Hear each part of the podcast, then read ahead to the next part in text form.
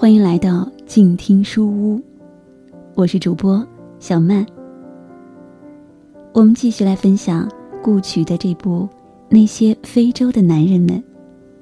这本书是顾曲的第一本书，面世之后，很多网友也对这本书给予了很高的评价。有的朋友说，世态纷纷扰扰中，难得的就是清澈，不是淳朴。我个人认为，没有经历前，淳朴很正常。而吸引他的是文中那种从字里行间流露的经历之后的沧桑之后的坚持和纯粹，还有始终微笑的勇气。不知道大家在听了顾曲的这部《那些非洲的男人们》有没有这样的感受呢？好，今天继续跟随顾曲的脚步，继续他的非洲神奇之旅。今天来分享的是这部书的第五章：崩溃。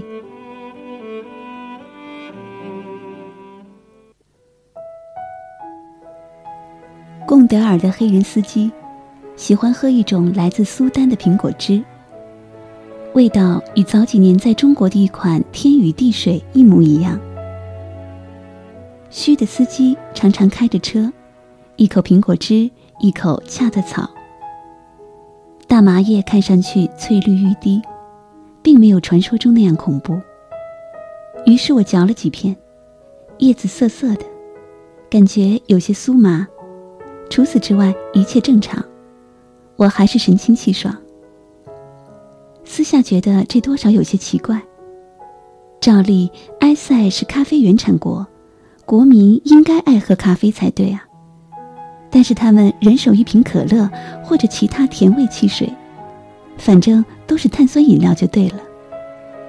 还有，这个苹果汁配大麻叶的吃法也是万分的奇怪。你见过有人是这么吃的吗？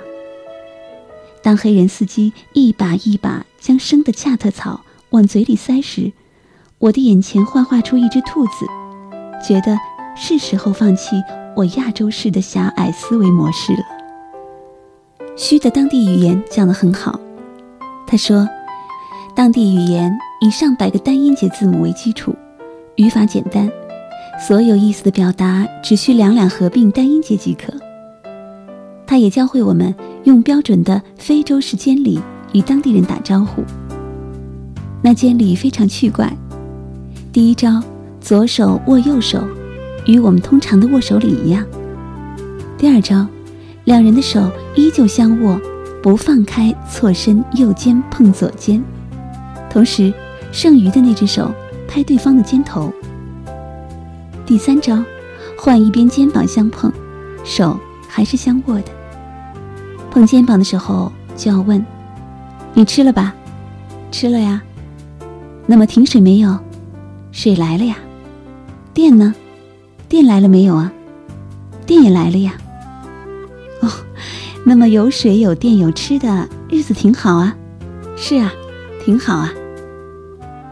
当然，如果你愿意，也可以一路啰啰嗦嗦的问下去，上至天文，下至地理。”左邻右舍、三姑六婆，我很喜欢这个监礼，拉着每一个当地人当街行监礼，问他们吃了吗？吃啥了？裤子干了没有啊？可是不晓得为啥，他们每个人都没有办法与我好好完成一个三步骤的监礼，每每礼行至一半，就已笑到抽搐。我们一路北上，向着埃塞俄比亚人的圣地。拉利贝拉。传说，十二世纪埃塞俄比亚第七代国王拉利贝拉梦中得神谕，在埃塞俄比亚造一座新的耶路撒冷城，并要求用一整块岩石建造教堂。于是，拉利贝拉按照神谕，在埃塞俄比亚北部海拔两千六百米的岩石高原上，动用数以万计的人工。花了二十四年的时间，凿出了十一座岩石教堂，人们将这里称为拉利贝拉。如果你喜欢丽江，那么肯定也会喜欢拉利贝拉，同样是依山而居，同样的风姿绰约。当地人的肤色比较浅，五官精致，小巧标准的瓜子脸上，大眼笑意盈盈。来非洲之前。我以为非洲人的标准模样是黑如墨的肤色、大蒜鼻、厚而外翻的嘴唇，还有种种的眼泡。我知道黑种人的身材好是世界公认，但是容貌……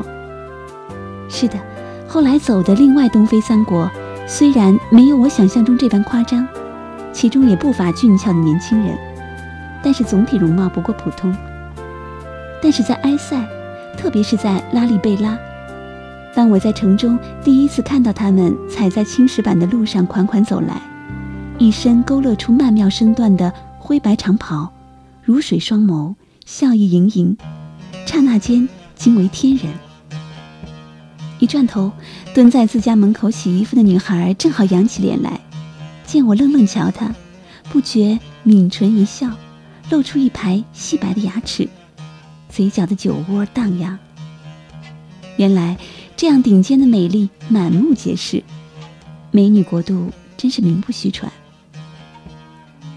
雾气混在满林的青翠中，不知名的花影在风中微颤，天气似晴非晴，嫩叶微香。在城中漫步着，我知道这里是我重返埃塞最重要的理由。只是我们在拉里贝拉只待一晚，便不得不离开。因为虚，因为虚的殷勤一日比一日更甚。他不仅全程陪同，而且小至洗衣服、做饭，大至车辆、住宿、门票，他都不厌其烦一一落实。有这么一个熟悉当地的中国人做全陪当然好，只是他所有的殷勤全部指向明确。他会凌晨煮好面条，在淅淅沥沥的雨中赶路十五分钟，在踏上小巴前送到他的旅馆。他满世界找柠檬糖，只因为他随口说了句好吃。他只要一沉默，他便殷切询问他今天是否过得不开心。那是个半路与我们结伴、性情冷淡但善良的女子，而虚比她小很多。因此，就算再能干、再呵护备至，我们也只当她是孩子气的胡闹。何况他在家乡有个可爱的未婚妻。他亲口承认他们相爱，所以总以为热度退却便会相安无事。虽然他的所作所为已令旁观者鸡皮疙瘩一地，然则肇事者从头至尾表情自然，仿佛一切理所当然。当他开始喊长大好几岁的他“丫头”时，我觉得我应该重新穿上羽绒服，匆匆离开拉利贝拉。是因为同行的女子已经忍无可忍，但总想着虚一直以来对大家的热情好客，不好意思翻脸。既然这样，就只有躲，可惜躲是躲不过的，事情越演越烈。我们与虚分开后，先回了亚的斯，在亚的斯等延迟两日返回的远，并打听陆路和空路离开埃塞的办法。谁料到虚追了过来。那晚，他又哭又闹，借酒装疯，好说歹说，不肯回自己的旅馆睡觉，并且在半夜爬去房间三楼的栏杆外坐了很久。他想干嘛？玩殉情？某 C 也是老人家了，不能够理解八五后的爱情观。得不到，便要你也不好过。还是我爱你，你就必须爱我，或者，因为他嫩草爱上老牛。老牛居然不甩他，所以岂有此理？我只知道那位与我们同行的女子一路憋气憋到内伤，只差没有暴走了。那晚，自然是所有人都不得安睡。某 C 在凌晨才得以爬上床时，不无忧伤的想：出来混，果真是要迟早还的呀。至少我们一行确实被需照顾过，这次。就当还债吧。第二天，人人顶个黑眼圈去吃饭，碰到杰，他还不知发生什么事，于是聊起虚，杰愕然的问：“他这次又是为谁？”我们追问杰，这个“又”字从何而来？原来与杰一起结伴去北部的美国女子贝卡，同样受到过虚无微不至的关怀。他替贝卡穿鞋提水，无时无刻嘘寒问暖。他做好饭端到贝卡手中，贝卡吃完他才吃。贝卡吃剩的饭菜已赵氏领全所有。贝卡尖叫：“天哪！他还有没有更恶心人的招数？”然后问我们：“你们中国男人不会都这样吧？”语气不屑。我脸一阵青一阵白。据说，贝卡最后因为实在忍无可忍，同意了 one night stand，而且郑重告知需他已经五天没有洗澡，他还要吗？需到底有没有要，我不知道。只是据说那晚后一切总算归于平静，而贝卡比需整整大八岁。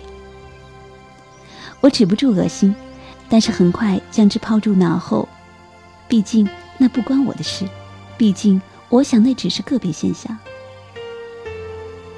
雨儿认识了两位也在亚迪斯上班的年轻人，因是同胞，很快混熟了。于是我开开心心跟着他们去泡吧。LP 上，特别是中文版的 LP，很多资讯都太老了。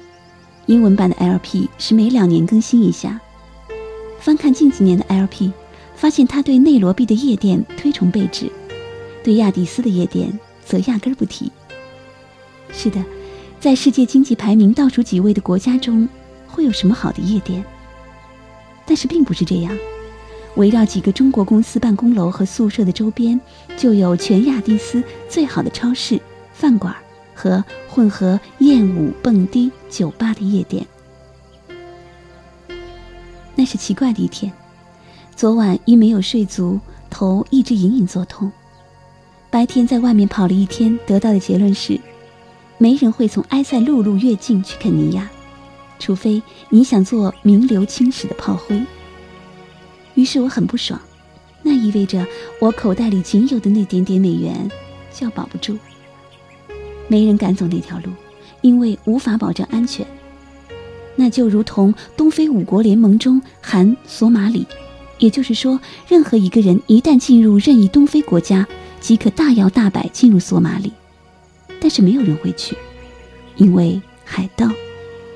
同理，没人选择陆路从埃塞进入肯尼亚，因为有土匪。所以，我必须飞。所以，我心情不好。怎么可能会好？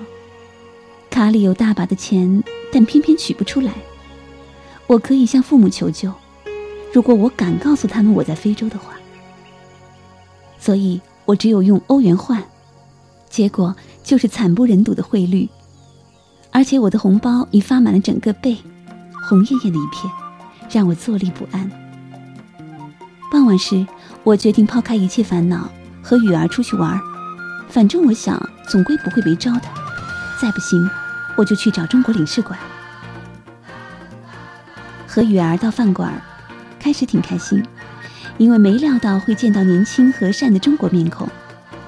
饭后，我们一行四人去了酒吧，这是我第一次泡非洲的酒吧。酒吧里除了我们四个中国人以外，都是当地人。音乐正好，节奏欢快。剑和敦俱是健美朗目，舞跳得很好。如果不是剑最后的那席话，也许埃塞之行至此可以用 “happy ending” 来结尾。我们很自然地分成两队在舞池中，敦与雨儿，我与剑。舞池实在太过狭窄，更何况黑人人高马大，于是我与剑被挤作一堆。雨儿他们的情况不会比我们好，也是避无可避的，身体几乎要叠在一块儿。我有些尴尬，但是那种场合似乎不影响太多。但是敦再也不肯踏入舞池。只在雨儿碰到黑人纠缠时，出手将他拉回去坐着。剑于是去劝说敦陪雨儿回舞池。音乐很吵，人群拥挤。大概就是因为这样，剑虽然是凑在敦的耳边说话，但他还是不得不扯着嗓子。于是他的话清清楚楚传到我的耳里。他对敦说：“别傻了，你有多久没抱中国女人了？”你有多久没抱干净的女人了？同胞女子等于干净。于是我忽然觉得一切都索然无味。虚也好，贱也罢，他们所体现的只是人性最真实的需求罢了，似乎无可厚非。我想起虚那个小小的、脏乱的小屋，也许让一个血气方刚的男人在一个几乎全男性的世界，本身就是不够人道的。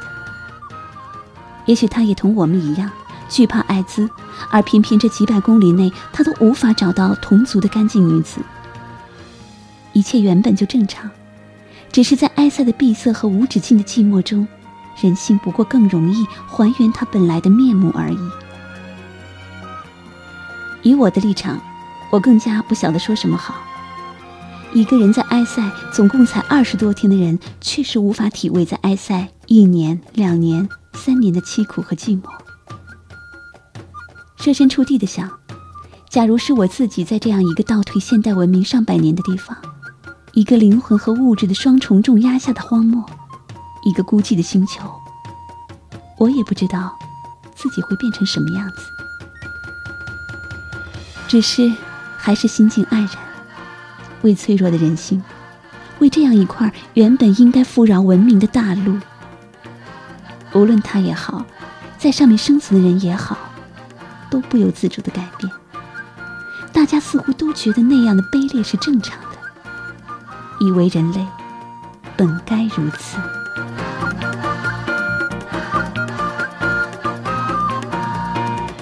好了，到这里，今天这期的静听书屋分享的故曲的那些非洲的男人们就到这里，感谢你的收听和守候。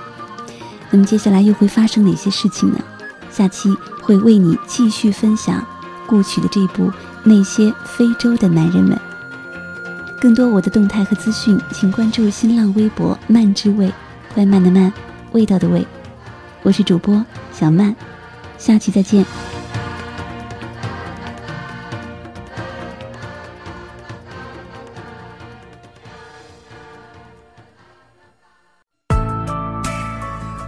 本节目由静听有声工作室出品，在公众微信搜索“静听有声工作室”或“我爱静听有声”的完整拼音，了解最新节目发布、歌单以及二零一五年的最新活动。